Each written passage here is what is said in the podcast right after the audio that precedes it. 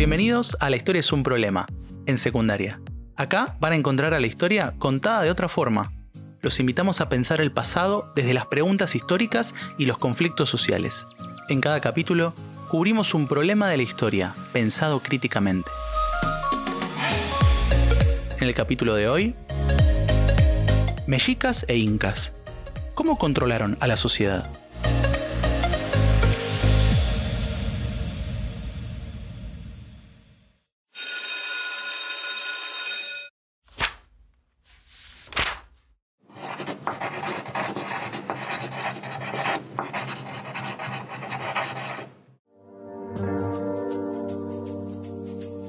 En este capítulo nos proponemos pensar qué estrategias desplegaron el Imperio Mexica en Mesoamérica y el Tahuantinsuyu en el Perú para controlar a su población.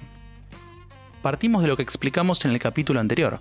Hablar de imperios significa hablar de clases sociales, de desigualdad económica, social y por lo tanto debemos ser cuidadosos y no romantizar el pasado americano. ¿Esto significa que los aztecas y los incas eran malos? En lo absoluto. Operaban a partir de sus intereses inmediatos, es decir, con intereses económicos, culturales, políticos, como cualquier sociedad a lo largo de la historia.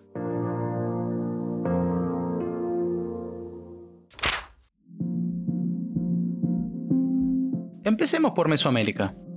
Tradicionalmente conocemos a esta civilización como azteca, aunque según parece ellos se hacían llamar mexicas, que sería el grupo fundador de Tenochtitlán, que hoy sería actualmente México DF.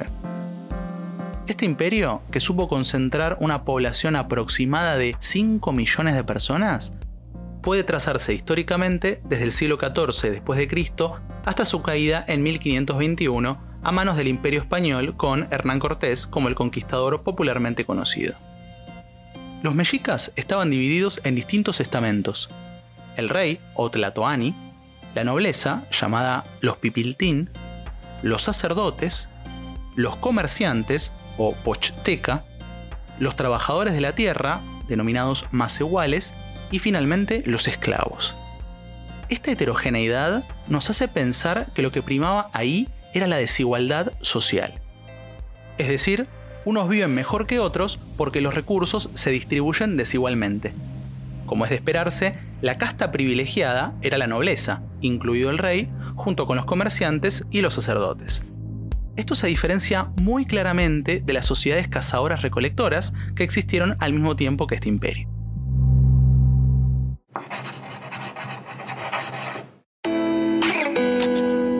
Pasemos, ahora sí, a cómo se mantenían en el poder y controlaban al resto de la sociedad. Un primer punto es la cuestión dinástica, la sociedad mexica trazaba su pasado no solo mediante fuentes escritas, sino mediante la memoria. Y esta memoria, con el paso del tiempo, se transformaba en mito, lo que terminaba siendo que el rey descendía de un pasado remoto, no datado históricamente, pero sí significativo. Provenía de otra cultura, los toltecas, y este pueblo habitó las tierras mexicanas hacia el siglo X después de Cristo.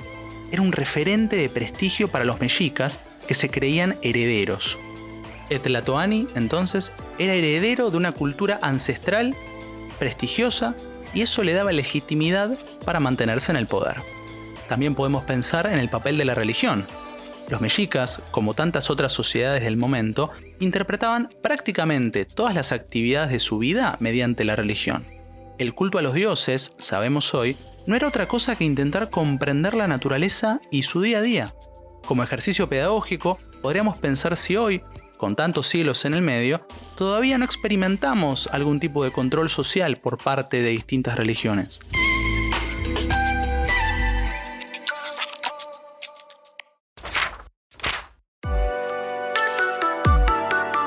Las creencias sobrenaturales se entremezclaban con el Tlatoani. El rey representa al máximo dios, Huitzilopochtli, y por lo tanto se convierte en el ordenador del cosmos. Es el que ordena. Y si lo pensamos críticamente, significa que si él ordena, los trabajadores más iguales no ordenan nada. El que controla es uno. El resto, sujetos pasivos, obedecen. Paradójicamente, los que hacen que la sociedad funcione son los más iguales, no el rey. Preguntémonos entonces, ¿quién necesita a quién para existir? Tengamos en cuenta también que la religión se entrecruzaba con las festividades. Los mexicas tenían un total de 18 celebraciones por año, y una de ellas al menos implicaba sacrificios humanos. ¿Para qué? Para celebrar la entronización del Tlatoani, el rey. Literalmente se sacrificaban esclavos de guerra para celebrarlo. Estas festividades englobaban a toda la sociedad, dando así la sensación de pertenencia o lo que hoy llamaríamos ficción de igualdad. Preguntémonos si podríamos trazar un paralelo entre esto y las leyes de la actualidad, donde parece que todos somos iguales ante la ley, pero sabemos que en la práctica esto no ocurre.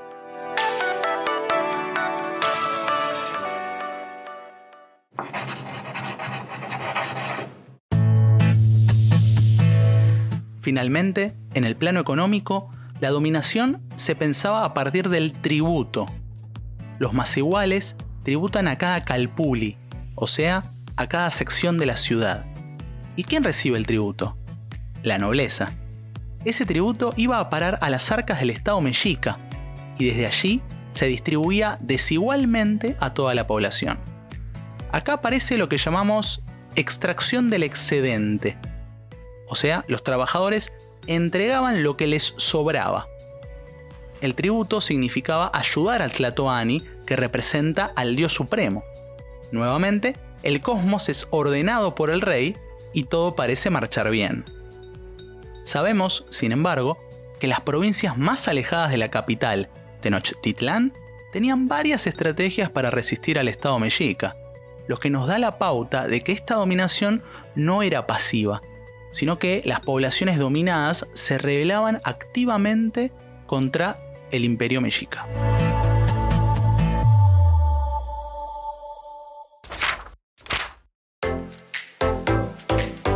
Pasemos, ahora sí, al caso del imperio inca, el Tahuantinsuyo. Concentrando su poderío hacia el siglo XIV y entre 1532 y 34, y con una extensión de 2 millones y medio de kilómetros cuadrados, llegó a contener a una población aproximada de 10 millones de individuos. ¿Y cómo controlar a esta vasta mayoría desde su centro, que era Cusco? En similitud con los mexicas, pero con características propias también, los incas utilizaron la religión como un mecanismo de dominación y control social. Pensemos por ejemplo el ritual de la capacocha. Era una larga procesión que involucraba a los cuatro puntos del imperio, abarcando así a toda la población. Se realizaban sacrificios humanos y de animales en su centro, y para eso seleccionaban a los sacrificados desde distintas partes del imperio. Esto claramente le daba prestigio a la familia que daba al sacrificado, haciéndolos parte del ritual ceremonial y acercándolos simbólicamente con el Inca, el gobernante. Ahora bien, una vez bendecidos los objetos, animales e individuos en el Cusco, las ofrendas eran reenviadas a los cuatro puntos del imperio.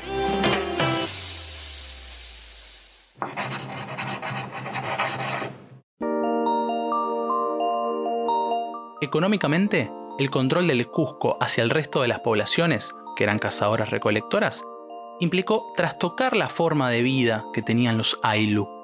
Estas unidades familiares trazaban lazos de reciprocidad entre los integrantes, y lo que el Estado inca hizo fue incluir a esa reciprocidad la redistribución. O sea, ya no solo producen para ellos mismos, sino para el Estado. Introducen así la mita, trabajos rotativos en tierras estatales. El Inca devolvería a ese trabajo en forma de protección. Es así como se crea una ficción legal de que el Estado incaico controla todas las tierras, y los campesinos de Ailus son los que reciben las tierras que en la práctica, sabemos, siempre fueron de ellos.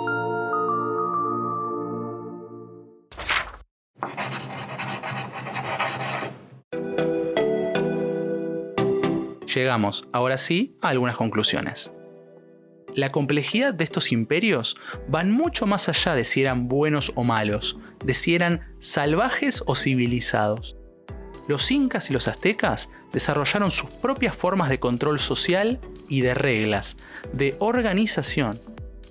Y a esta altura debería quedar claro lo que afirmamos al principio. Las sociedades estratificadas contienen dos grandes grupos, los explotados y los explotadores. Los últimos, independientemente de qué territorio, país o momento histórico, van a actuar como eso, como explotadores. Las dinámicas de control social y de dominación que se dieron en los dos últimos grandes imperios antes de la conquista son simplemente ejemplos concretos de la explotación del hombre por el hombre.